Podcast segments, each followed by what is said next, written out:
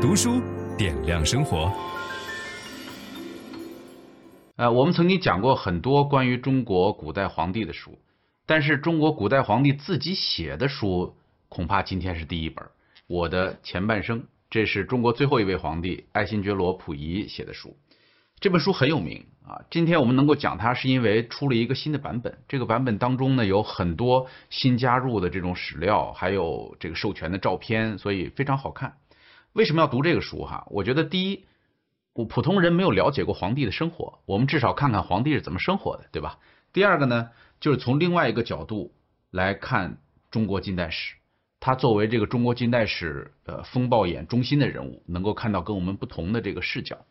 呃，溥仪自己呢说他的故事叫做无一事可及生人，无一言可书史册，就是他觉得自己是一个非常糟糕的人。咱们来说说溥仪的家世哈，溥仪的。爷爷是第一代醇亲王奕轩，奕轩是道光皇帝的第七个儿子啊。清朝的这个皇帝的接替呢，都是子承父位，唯一只有一个例外，就是道光皇帝是传给了自己的儿子咸丰，呃，咸丰也是传给了自己的儿子同治啊。咸丰和慈禧太后他们当年在英法联军进北京的时候，到热河去避难，咸丰就突然暴毙。这时候，咸丰留下了几个顾命大臣，以肃顺为首的顾命大臣。但是，顾命大臣呢和两宫皇太后的关系非常的糟糕。慈禧太后就和当时的六皇子恭亲王联合发动了政变。在这个政变当中，溥仪的爷爷，也就是七皇子奕轩立下了大功。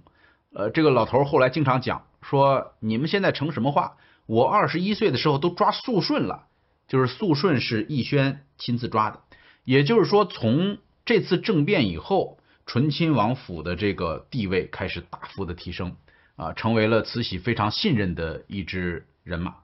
然后等到这个同治，呃，这同治你看这年号就能听出来，同什么叫同治呢？就是两宫皇太后一同来治理啊。等到这个同治皇帝呃去世了以后。按理说，你就应该在谱字辈里边找一个继承人，对吧？一代一代的传下来。但是慈禧和慈安不同意，因为一旦找了谱字辈的人继承，他们俩就变成了太皇太后。太皇太后是不能够垂帘听政的，他会失去权柄啊。所以这个慈禧就坚持要求让自己的外甥啊，也是这个同治皇帝的堂兄弟，就是光绪皇帝载湉。啊，入宫，载湉是溥仪的二叔，实际上也是从醇亲王府里边选出来的啊，所以他们这个王府里边出过两任皇帝啊，这个光绪和溥仪都是从这个醇亲王府出来的。光绪做皇帝的时候是四岁，大家知道，在光绪的朝当中还出现了戊戌变法，所以光绪跟慈禧的关系也搞得非常僵啊，最后被。放在瀛台那个地方，连吃的东西都没法保证。呃，然后慈禧觉得自己身体快不行了的时候，就在一九零八年十月二十号这一天，突然之间宣布从醇亲王府里边把这个溥仪接到宫里边，叫做继承同治，兼挑光绪，就是实际上他继承的是同治这一支的血脉。啊，但是呢，肩挑光绪就是一一个人承担两家的这个香火。这个消息公布了以后，当时载沣是叩头如捣蒜的，就是家里的这个女人都直接哭晕过去了。就是根据溥仪的叙述，是觉得这对他们家是一个晴天霹雳啊，这是非常大的一个呃震动。当然，我也不太理解当皇帝为什么会有这么大的痛苦哈，但是他们家的人看来是觉得非常的恐惧的。呃，他就三岁进宫，进宫了以后，他还对慈禧太后有印象。他说慈禧太后的感觉就是从一个帷幕当中露出了一张又瘦又老的女人的脸啊，他当时吓得大哭。呃，当然三岁的孩子是不是能够有这么清晰的记忆啊？这个也说不清楚。慈禧太后当时说了一句话，说这个孩子真别扭，抱到一边玩去吧，就把他抱到别地玩去了。三天以后，慈禧太后去世。然后慈禧太后当年说过一句话。她跟光绪赌气的时候讲，他说我怎么都死在你后边，所以在慈禧太后去世之前，光绪皇帝也去世了。啊，当然这是一个说不清的谜案了。慈禧是一个相当跋扈的人，啊，这个人手上肯定是有无数条人命，啊，你就比如说两宫皇太后一块儿垂帘听政，但是光绪七年的时候，慈安就暴毙了，啊，慈安据说是吃了慈禧送过去的这个果子，然后就就死了。慈禧呢，经常会杖毙自己手下的太监，除了李莲英、安德海几个人之外，剩下的人都拿不准他的脾气。呃，有一次有一个老太监跟慈禧太后下棋，吃了慈禧太后的马，嘴里边还喊了一句说：“我杀老佛爷的马。”就就开玩笑嘛，玩玩高兴了。慈禧太后当时把棋盘一掀，说：“我杀你全家。”就杖毙啊。然后有一天有一个太监在旁边伺候，慈禧就问他说：“今天天气怎么样？”这个太监说：“生冷生冷的，说天气很冷，生冷生冷的。”慈禧太后觉得这说的太难听了，什么生冷生冷的，拉出去打，就就就经常就把人就打死了啊！所以这是一个非常喜怒无常的人。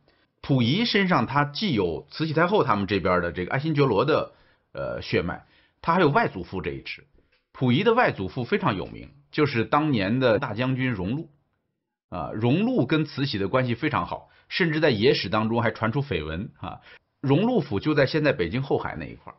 这个荣禄立功是立在戊戌变法的时候，啊，他和袁世凯一块儿，等于是呃帮助了慈禧太后剿灭了整个戊戌变法的这个火苗，慈禧太后就决定让这个醇亲王和荣禄联姻，这都是政治上的安排。光绪三十四年十月份，慈禧太后在颐和园过完了自己七十四岁生日之后，就开始拉痢疾，然后。卧病十天，这个过程当中，她决定立嗣这个溥仪。溥仪进宫以后三天，慈禧就去世了。啊，又过了半个月，他们举行了登基的这个大典。在登基大典上，呃，最有趣的一幕，就是因为三岁的孩子呀，他根本坐不住啊，这底下无无穷无尽的叩头，不停的磕头。这个溥仪觉得烦的要死，后来就大哭，哭的说：“我要回家，我要回家，我要找嬷嬷，就找他的奶妈。”这时候，他的爸爸载沣在旁边半跪着，侧面扶着这个溥仪，嘴里边说什么呢？快完了，就快完了。然后结束以后，这个所有的王公大臣说：“王爷，你怎么说这种话呢？这登基大典上说快完了，这就是清朝的最后一代了哈。”呃，溥仪关于这个幼时的记忆啊，还有一个是关于袁世凯的。我觉得这这一段呢是呃很有画面感的。他说做了三年皇帝，这时候大概六岁左右。